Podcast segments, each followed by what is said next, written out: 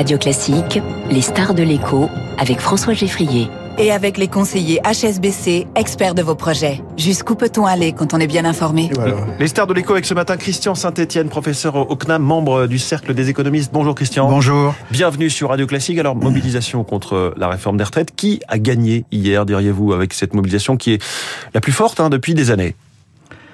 Ben, Cette euh, mobilisation euh, est, euh, remarquable par son ampleur. Néanmoins, euh, on peut s'interroger sur l'objectif. Euh, en réalité, le, les syndicats ne manifestent pas contre le gouvernement, ils manifestent euh, contre le vieillissement de la population. Ce vieillissement de la population, ce vieillissement de la population, il est général euh, dans les pays développés. Euh, même si on porte l'âge de départ à la retraite à 64 ans, ça sera toujours euh, d'ici 5 ans d'ailleurs, ça sera toujours un des âges les plus bas au niveau mondial. Euh, nous aurons euh, probablement d'ici 5 ans dans les pays développés une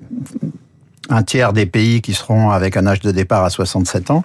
Alors simplement, euh, le langage de la raison n'est pas audible pour d'autres raisons qui sont liées au fait que euh, il n'y a pas dans beaucoup d'entreprises. On vient d'évoquer le fait que, euh, en termes d'égalité homme-femme dans les entreprises de taille moyenne ou de petite taille, il, y a des gros progrès à faire. Mais ce qu'on pourrait mentionner aussi, en lien avec ce que je viens de dire d'ailleurs, c'est que dans les mêmes entreprises, il y a des problèmes d'organisation du travail, des problèmes de motivation, des problèmes d'exemplarité des cadres. C'est toute la question et, du et, travail très largement voilà, qui est aujourd'hui en débat. Exactement, parce que que des gens de 40 ans, de 50 ans, voire des jeunes de 16 ans, 18 ans manifestent contre le report de l'âge de départ à la retraite, euh, traduit un mal-être au travail et le fait que euh, la population active ne au moins un tiers de la population active ne s'épanouit pas au travail. Oui. Donc, euh, il y a deux choses qui pourraient être faites et qui ont été ratées par le gouvernement de mon point de vue. La première, c'est euh, un travail approfondi au niveau des branches. Euh, nous avions 700 branches, on est tombé à peu près à 200. Il faudrait aller vers euh, une centaine de branches euh, qui regroupent l'ensemble des entreprises sur le territoire national. Euh, ce travail est en cours, mais il faut l'accélérer.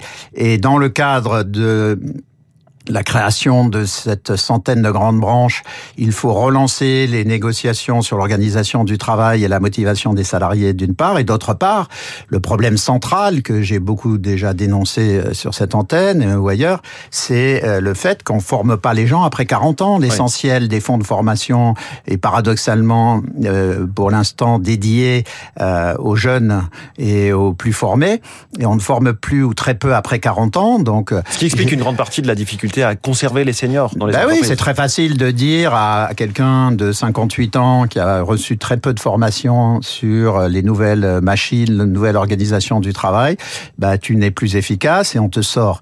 Donc, euh, il faut arrêter ce, ce, ce fonctionnement et euh, c'est euh, c'est pour ça que je propose quelque chose de simple et qu'on puisse dont, dont, on puisse se souvenir sur le plan mnémotechnique. Je propose que 40% des fonds de formation soient alloués mmh. aux plus de 40 ans, et ce qui permettrait de les former jusqu'à 60, 62, 64 ans, de telle sorte que...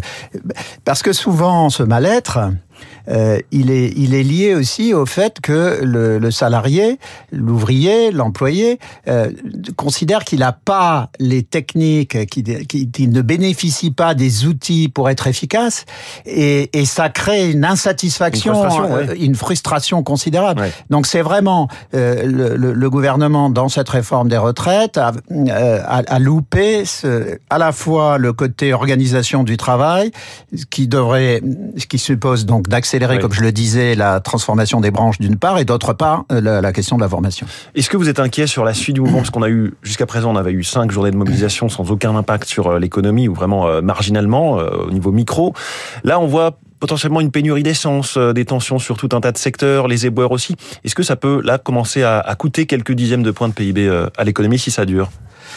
Alors, l'expérience euh, des, des, 25 dernières années montre que même les mouvements les plus durs euh, n'enlève que 0,1, 0,15% de croissance. Généralement sur un trimestre, c'est rattrapé ensuite.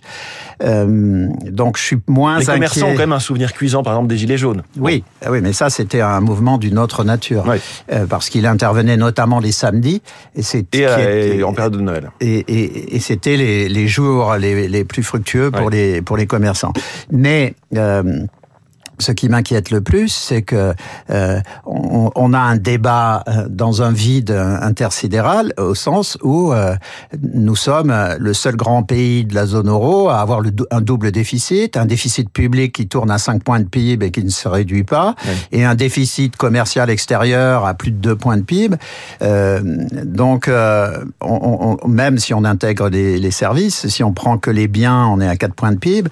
Donc, on est dans un contexte où euh, les syndicats ne prennent pas en compte la dérive de l'économie française qui s'est malheureusement accélérée hmm. depuis cinq ans. Alors Christian Saint-Etienne, tout autre sujet. Tout était prêt pour entériner la fin euh, de la vente des voitures électriques à moteur, des voitures à moteur thermique, pardon, en 2035. Mais l'Allemagne finalement rétropédale à la dernière minute. Est-ce que vous direz que quelque part c'est du bon sens finalement? Alors il y a deux choses à dire. D'abord, c'est l'Allemagne qui avait entraîné ce mouvement général. Euh, et, et, On rappelle que c'est une coalition notamment verte. Hein, voilà, donc c'est maintenant euh, une nouvelle coalition euh, allemande qui rétropédale. donc ça, c'est une première remarque. je rappelle d'ailleurs que du fait de l'affaiblissement de la France depuis 20 ans lié à sa désindustrialisation, le leadership en Europe est passé à l'Allemagne. Or, le leadership allemand est assez erratique. Il est dominé par le mercantilisme allemand, l'obsession allemande des excédents extérieurs, ce qui explique, c'est l'Allemagne qui bloque depuis 15 ans l'introduction de mesures de réciprocité dans le commerce mondial. Sur, la voiture. Non, mais justement. Euh, et donc, euh, l'Allemagne veut continuer d'avoir des excédents sur ce dans ces deux domaines d'excellence que sont l'automobile et les machines-outils. Et sur l'automobile, elle a observé que l'Europe est le seul, euh, la seule partie du monde qui veut interdire les voitures thermiques à partir de 2035. Or, l'Europe, c'est devenu une toute petite partie du monde. Euh, L'Europe, aujourd'hui, c'est 5% de la population mondiale. 95% de la population mondiale en 2035 euh, voudra avoir encore des voitures thermiques dans la mesure où les voitures électriques continueront d'être très chères et que les États des pays en voie de développement n'ont pas les moyens de subventionner l'achat de voitures électriques. En plus, euh, quand vous êtes en Afrique ou en Amérique latine ou dans des grandes parties de la de l'Asie, vous n'avez pas de bornes de recharge à disposition facilement. Hmm. Donc, euh, euh, l'Europe d'ailleurs n'a pas pris conscience qu'en 2030, elle produira 4% des émissions de CO2 de la planète et que les deux tiers des émissions de CO2 en 2030 viendront de l'Asie. Donc euh, nous nous sommes survertueux euh, au point de nous suicider. Donc les Allemands, euh, pour des raisons euh, propres à l'Allemagne, veulent défendre leur industrie thermique. Moi, je, je pense que la meilleure position d'ici 2035, c'est la position américaine, c'est-à-dire de favoriser le développement des voitures électriques, mais sans interdire les voitures thermiques, simplement en ayant, en, ayant des normes de pollution très très basses sur les voitures thermiques. Merci beaucoup, Christian Saint-Etienne, professeur au CNAM, membre du Cercle des économies. Je rappelle aussi le titre de votre tout dernier livre, Le conflit sino-américain pour la domination mondiale chez Alpha Humensis. Merci beaucoup Christian. Très bonne journée. 7h22 la politique.